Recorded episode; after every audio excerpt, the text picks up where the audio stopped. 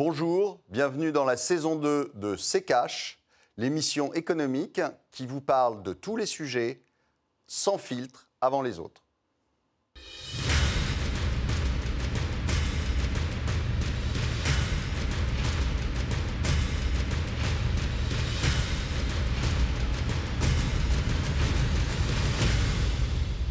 Bonjour, aujourd'hui nous allons vous parler du CETA, le traité de libre-échange avec le Canada. Bonjour Estelle. Bonjour Olivier, bonjour à tous et euh, bonne rentrée à la une de ce nouveau euh, numéro de CK, je vous l'avais dit Olivier, l'accord de libre-échange entre l'Union européenne et le Canada le 23 juillet dernier avec 266 voix contre 213. Les députés français ont approuvé la ratification de ce euh, traité. Un petit peu de contexte Olivier, le CETA ne date en réalité pas d'hier, c'est un accord qui a été signé en 2016 par Justin Trudeau, le Premier ministre canadien, et Donald Tusk, le président du Conseil européen. Dans les faits, le CETA est déjà entré en vigueur à titre provisoire depuis le mois de septembre 2017, uniquement pour le volet commercial. 90% des mesures du texte sont donc euh, déjà appliquées. Il faut la ratification de tous les États membres de l'UE euh, pour qu'ils soient appliqués totalement. À ce jour, ils sont à peu près la moitié à l'avoir fait. Olivier, pour commencer, euh, quels sont les objectifs du CETA et pourquoi est-ce qu'il a été signé ce traité? Comme tous les traités qu'on essaie de signer, on va bientôt euh, travailler sur le Mercosur. Euh, ensuite, vous avez eu le, TAFTA qui avait été euh, rejeté.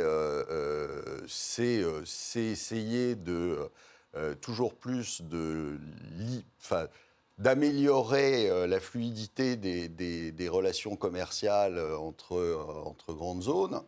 en fait, ça revient uniquement, généralement, à ouvrir nos portes euh, et à les voir toujours fermées euh, à l'extérieur. Mais là n'est pas le sujet. Le sujet aujourd'hui, c'est que c'est un traité qui, a priori, va euh, pas dans le bon sens sur, le, sur les problèmes mmh. écologiques, sur les problématiques écologiques et climatiques, et puis qui ne va pas dans le bon sens non plus, parce que moi, je ne vois pas vraiment l'intérêt d'aller chercher aussi loin à 6000 km de là ce qu'on a à notre porte. Justement, on va revenir sur la controverse. Un mot quand même, pourquoi le Canada euh, spécifiquement? Écoutez, pourquoi le Canada? Parce que euh, euh, je pense qu'à à la suite du, refus du, TAFTA, ils se sont dit que c'était une bonne porte d'entrée, l'Amérique du Nord avec le Canada, c'était une bonne porte d'entrée pour, pour plus d'échanges. Mais si, vous voulez, c'est vraiment le principe sur lequel il faut, il faut commencer à réfléchir. C'est est-ce que réellement on a besoin systématiquement d'aller chercher très loin ce qu'on a tout près? Un petit rappel en deux mots, c'était quoi le TAFTA? Le TAFTA, c'était l'accord de libre-échange avec les États-Unis principalement. Alors justement, Olivier, dans les faits, le CETA, il permet notamment d'éliminer la quasi-totalité des droits de douane entre l'UE et le Canada et d'uniformiser les normes. L'accord est très controversé, hein, vous l'avez dit, et vivement critiqué. Concrètement, quelles sont les mesures qui posent problème Élément de réponse avec le tiroir cash d'Antoine Vassas?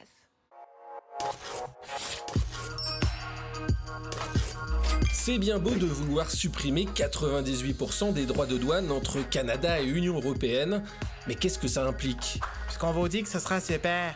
Niveau écologie, déjà, c'est pas ça. Multiplier les exportations et les importations et donc les transports de marchandises, ce n'est pas l'idéal pour réduire l'empreinte écologique. Au Canada, on aime bien polluer, là, tu sais. Grâce au CETA, le Canada pourra exporter jusqu'à 16 fois plus de viande de bœuf en Europe sans droit de douane. Ça fait quand même 68 000 tonnes, avec des normes d'élevage bien moins strictes au Canada. Farine animale, antibiotiques. Si c'est interdit en Europe, ce n'est pas forcément le cas dans le pays d'Amérique du Nord. Nous, ce qu'on aime, c'est le bœuf aux hormones. Et pour les éleveurs européens, ça promet une très forte concurrence. Hmm. Les importations pourraient pénaliser la production locale et les circuits courts, et les contraindre à développer une agriculture plus intensive, et donc des produits de moins bonne qualité. Puisqu'on vous dit que c'est bon chez nous.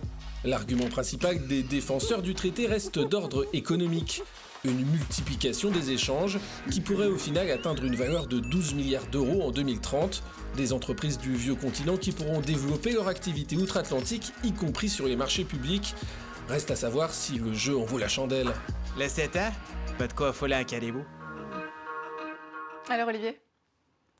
Écoutez, euh, on a du mal à trouver des arguments euh, réellement positifs sur, euh, sur, cette, sur ce CETA.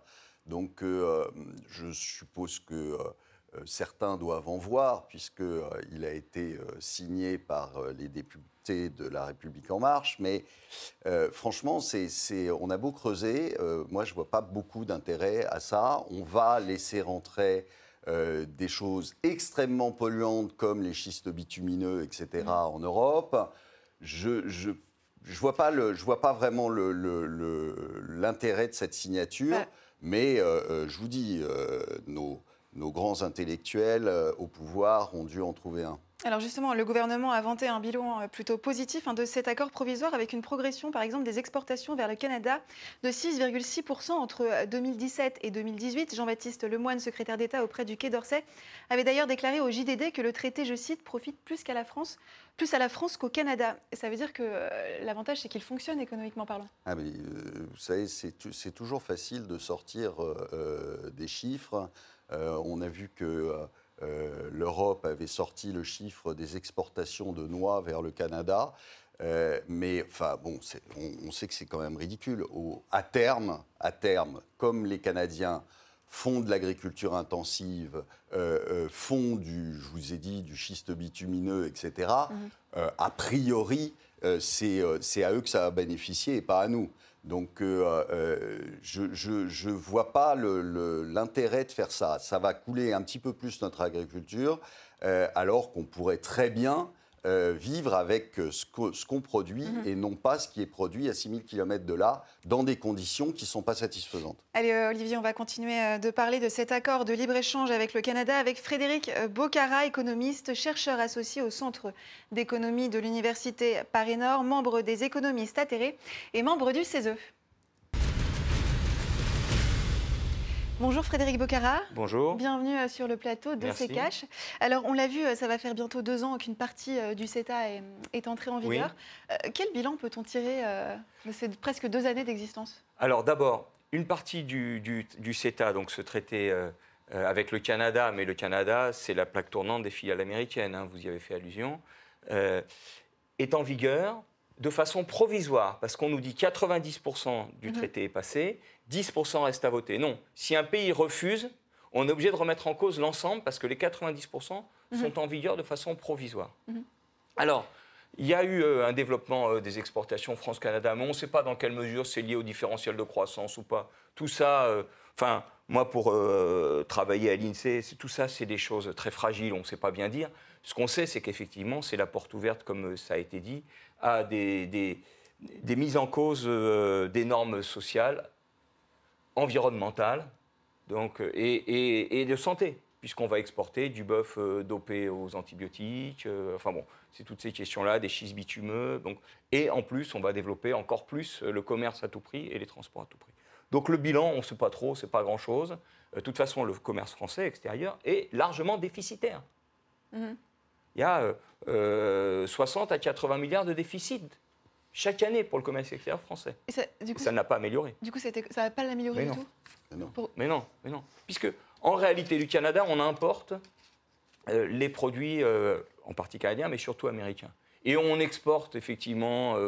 alors, l'idée, c'est qu'on va pouvoir. Oh, on nous prétend qu'on va pouvoir exporter un peu de fromage. On exporte déjà énormément de, de cognac. Euh, alors, il y a les histoires de TGV, il y a les histoires d'Airbus, mais on voit bien que tout ça n'est en réalité TGV Airbus. Ce n'est pas la question de traiter comme le CETA ou le TAFTA qui vont mm. permettre de les régler. Par contre, donc on nous, on nous le vend et on l'a vendu, je pense, à un certain nombre de députés En Marche qui sont à la fois situés socialement, ils font partie euh, de la technofinance, mais aussi des fois très naïfs, ils veulent simplement être réélus et faire partie du mhm. petit gratin. On leur a vendu en leur disant ah, si on ouvre la porte en grand, eux, ils ouvriront un petit peu la porte. C'est pas vrai. Mhm. pas vrai. Olivier, une réaction, ce que vous venez d'entendre? Ah ben ça, ça, a été, euh, ça a été jamais, ça n'a jamais été vrai. C'est-à-dire qu'à chaque fois qu'il y a eu un traité, euh, euh, c'était, c'était ce que je vous ai dit au départ ouvrez vos portes. Nous, on les, on les conserve bien fermées ou entrouvertes à peine. Et, euh, et donc, euh, en général, ça a été à notre détriment. Euh, d'une façon éclatante. Mhm. Donc tout ce qu'il y a eu comme traité pour l'instant, tout simplement parce qu'on ne traite pas d'égal à égal, c'est tout. Euh, on, traite, avec les États-Unis ou on traite avec des, des, pays qui euh, euh, nous imposent leur volonté et pas le contraire. Donc malheureusement, M. Macron, qui se croit l'égal de M. Poutine et de M. Trump, se trompe lourdement. Donc voilà, donc c'est toujours à notre détriment et malheureusement, euh, c'est quelque chose qui, une fois qu'il sera voté, sera euh, quasi irréversible. Et il y a d'autres sujets, là on a parlé des sujets commerciaux, euh, où on, a, on a commencé à parler du, sujet écologique et, agricole, mais il y a un sujet juridique qui, mm. qui, dont il faut parler, parce que là, pour le, pour le coup, c'est une porte grande ouverte à beaucoup de problèmes par la suite. On va y revenir, on va y revenir à ce tribunal. Juste un mot, quand, on, quand, on, écoute une analyse, on l'impression qu'il n'y a pas vraiment d'avantage. Comment ils ont, on a justifié à l'époque la signature de ce traité qui a quand même demandé huit années de négociation Comment on, a justifié ça? Alors, on l'a justifié. Il y a euh, d'abord un point sur le contenu du même du traité. Le traité, on l'appelle de façon raccourcie un traité de libre-échange. En mmh. fait, il a quatre aspects. Les exportations-importations de marchandises, donc le libre-échange, mais aussi tous les paiements technologiques, tous les paiements financiers, fluidifiés, tous les rapatriements de profits. Il est écrit, euh, euh, les transferts de profits financiers doivent être faits sans délai. On ne peut même pas précompter pour discuter euh, euh, d'une procédure juridique, etc. Non, sans délai, donc profit, investissement, liberté des investissements, des prises de contrôle des entreprises, donc des prises de pouvoir technologique, problème de souveraineté. On a vu avec Alstom qui développe pourtant un TGV à hydrogène, on le voit avec General Electric. On peut multiplier parce que c'est quand même la porte d'entrée des investissements américains en France et en Europe.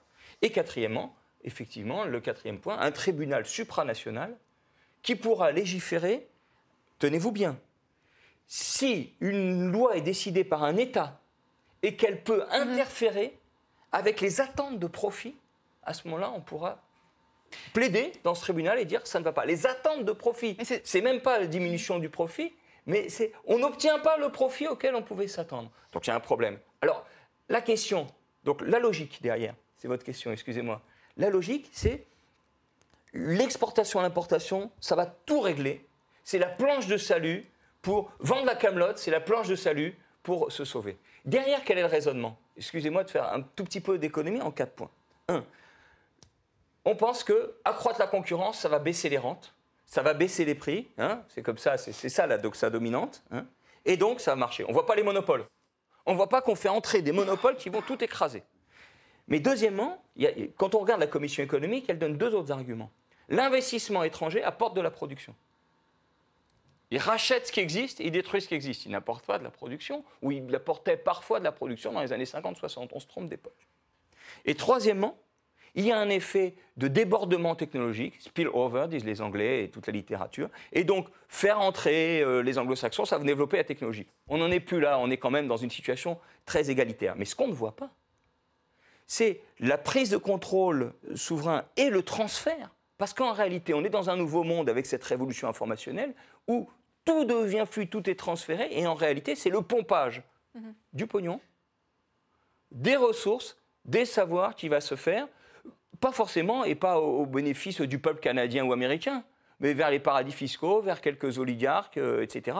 Et donc, euh, il faut effectivement non pas seulement affirmer la force de l'Europe comme une grande puissance, mais peut-être un autre contenu où on inverserait les priorités et des traités de maîtrise des échanges au service des biens communs. Le but serait les biens communs, les échanges seraient un moyen. Euh, Olivier, juste, vous voulez euh, peut-être revenir sur le tribunal euh, d'arbitrage.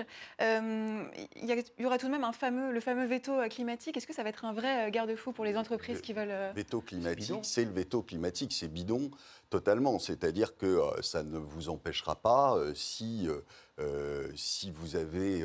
Euh, prévu de, euh, de, doper vos, vos, bêtes aux antibiotiques. Euh, si tout d'un coup l'UE refuse, eh bien vous allez dire, bah, écoutez, voilà, j'estime que je n'ai pas fait de gain à cause de ça, et, et vous allez attaquer. C'est n'importe quoi. Enfin, c'est, je, je, je, vais attaquer bientôt l'UE parce que j'avais prévu de gagner au loto, puis je n'ai pas gagné. C'est incroyable.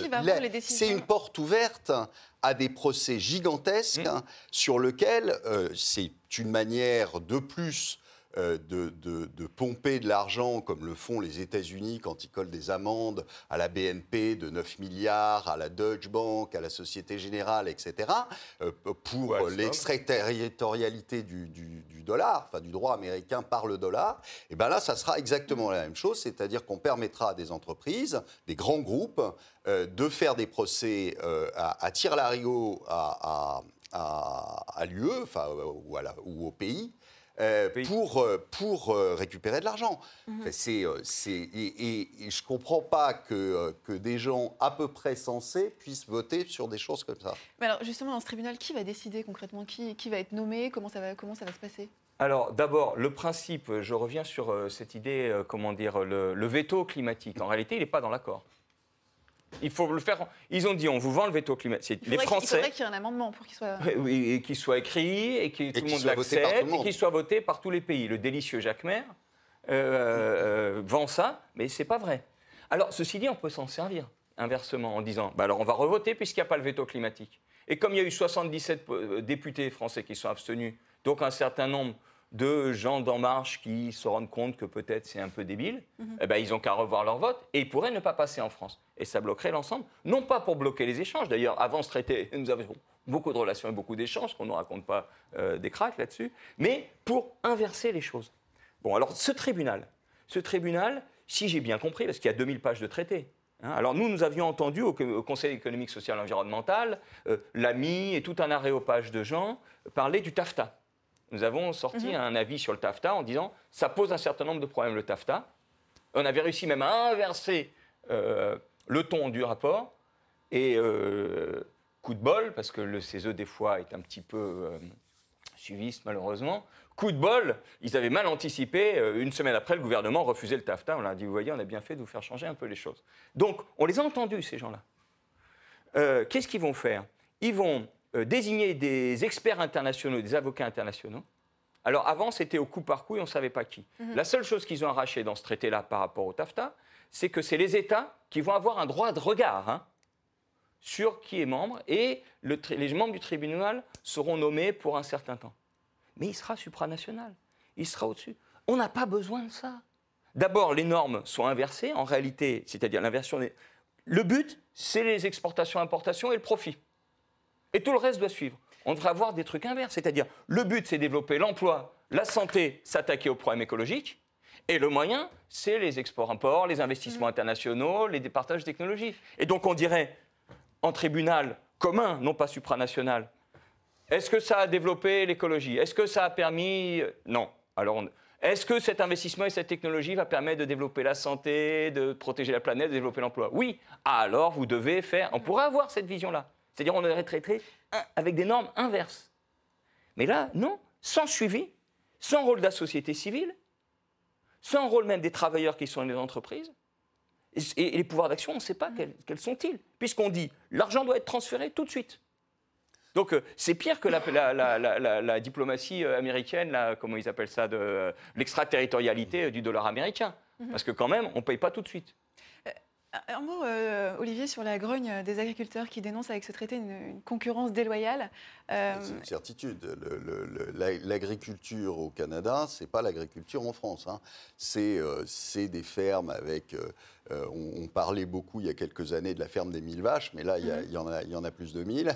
Oui, et, donc, c'est de l'agriculture intensive avec des méthodes qui sont proscrites en, en- en- en France et, et- et en Europe euh, de dopage des animaux aux antibiotiques, de farine animale euh, pour, les, pour les nourrir. Euh, donc, euh, que, que je sache, une vache, c'est végétarien, c'est pas, euh, c'est pas omnivore et c'est surtout pas carnivore. Donc, voilà.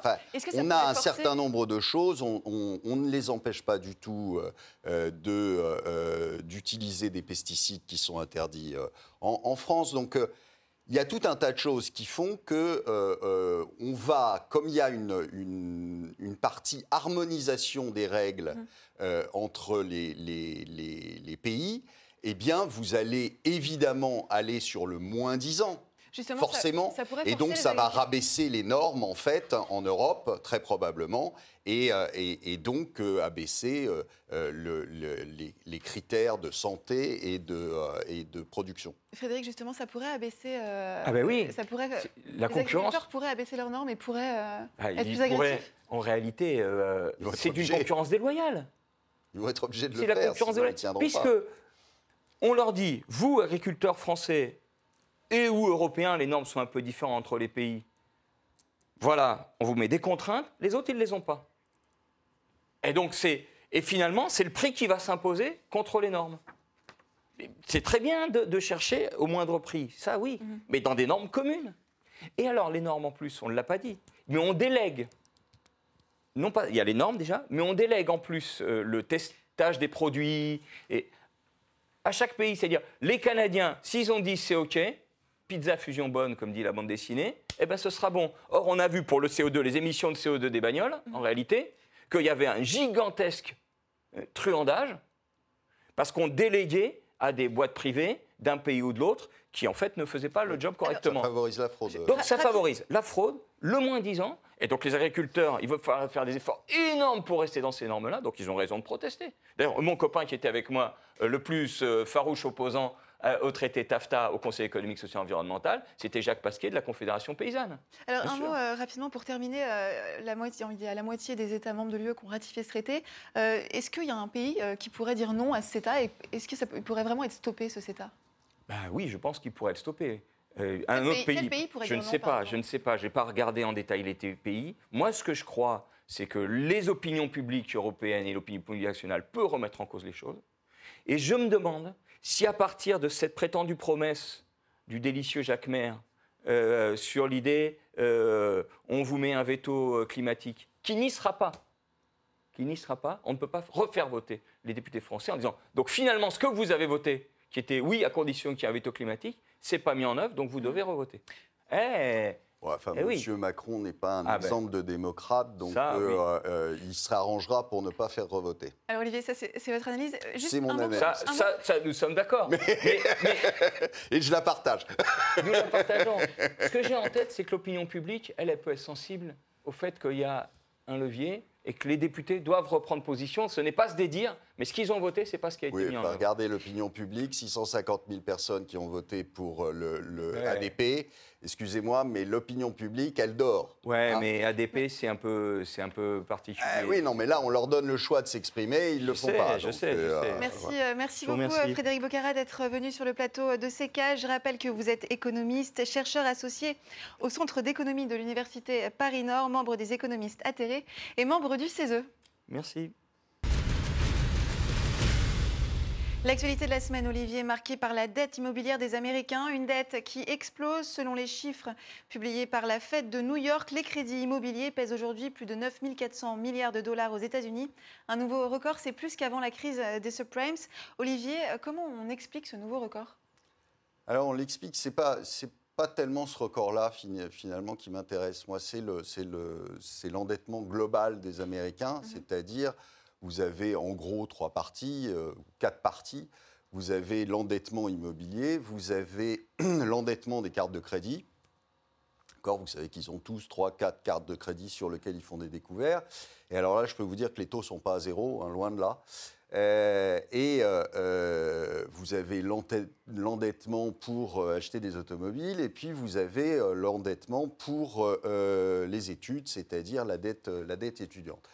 Tout ça, c'est des. Il faut bien se comprendre que euh, depuis euh, euh, déjà longtemps, mais euh, ça s'est accéléré depuis une dizaine d'années, une douzaine d'années, depuis la crise, Mhm. vous avez un système qui ne fonctionne que sur la dette. Mais que sur la dette. Alors, que ce soit la dette d'État, que ce soit la dette privée, que ce soit la dette des entreprises, ça ne fonctionne que sur la dette. C'est bien pour ça, d'ailleurs, qu'on vous avait dit euh, il y a bien longtemps que euh, les banques centrales ne pouvaient pas monter les taux. On s'en est aperçu en début d'année. Elles ont Alors- toutes retourné leur veste, elles baissent toutes les taux. Et pourquoi? Bah, Tout simplement parce que quand vous avez une telle dette qui représente euh, euh, plusieurs fois le PIB du pays, eh bien, vous ne pouvez pas monter les taux. Et donc là, on se prépare à une, une déferlante sur toutes les dettes euh, parce qu'il euh, il y a un moment où Alors, le système Olivier, ne tient plus. On, reparlera ça euh, dans un prochain numéro de Sécage. Place au débrief des commentaires. Avant la pause estivale, Olivier, le dernier numéro euh, de Sécache était consacré à l'Afrique. Comment peut-elle réussir à profiter de ses richesses? C'est donc euh, l'heure pour vous de répondre aux euh, commentaires. Voici ceux que nous avons sélectionnés. Martin Bayot, c'est groupe P pour les matières premières. Pourquoi parler de pillage? Un argument, Olivier. Ben, c'est très simple, c'est qu'ils ne payent pas le prix en aucun cas. Et que euh, vous avez euh, euh, l'essentiel de, ces, ressources qui engraissent les grands groupes hein, et peu le pays. Et puis quand ils engraissent un tout petit peu le pays, euh, c'est pas tous les habitants, si vous voyez ce que je veux dire. C'est-à-dire, c'est la classe dirigeante. Et puis, euh, euh, Mhm. derrière, euh, le ruissellement euh, appelé par les vœux de M. Macron, dont il parle souvent, ne ruisselle pas trop. Alors, euh, le commentaire d'Eddie Maxoud, ce qu'il faut, c'est que l'Afrique s'industrialise. Pour cela, il faut des politiques d'État forts. Un État fort doit être souverain et un État fort ne peut pas, un État souverain ne peut pas avoir une monnaie commune comme l'éco ou comme l'euro. Mais on est tout à fait d'accord avec ça. Le- en effet, euh, une monnaie commune euh, est une perte de souveraineté. Euh, on l'a dans le cas de l'euro, comme on l'aurait dans toute monnaie commune. On sait que je n'ai pas une position très favorable à l'euro et je n'ai pas non plus une position pour toutes les monnaies uniques Mhm. qu'il pourrait y avoir en Afrique ou ailleurs. Allez, on termine avec le commentaire de Bernard euh, Pignolo, qui profite du gâteau. Essentiellement, les nouvelles classes dirigeantes et les généraux, les politiques publiques sont assurées par les ONG, tout va bien. Mais on est d'accord, en- encore une fois, c'est ce que je viens de vous dire, c'est qu'il n'y a pas tellement de ruissellement sur les populations et qu'il y en a, il y a un petit groupe à chaque fois qui euh, vit très très bien, Mhm. euh, de nos aides en particulier d'ailleurs, et, euh, euh, et qui n'industrialise pas du tout les pays, et donc on ne transforme rien, et donc ça veut dire quoi? Bah, Ça veut dire qu'ils restent dans un état de pauvreté épouvantable et que, évidemment, comme il y a un, problème, un petit problème démographique, c'est-à-dire que la- je vous rappelle que l'Afrique aura un milliard de plus d'habitants Mhm. d'ici 2050, qu'est-ce qu'ils vont faire? Eh bien, ils vont venir dans les pays du Nord. Merci euh, Olivier, c'est la fin de cette émission. Merci de l'avoir suivi. Pour voir ou revoir notre émission consacrée à l'Afrique, rendez-vous sur rtfrance.tv. N'hésitez pas non plus à réagir sur les réseaux sociaux avec le hashtag RTCash. Olivier, le traditionnel mot de la fin. On va écouter euh, encore une fois euh, une, une preuve de l'incompétence de nos autorités avec le CETA, avec euh, bientôt le Mercosur et compagnie. Tous ces traités qui nous sont défavorables.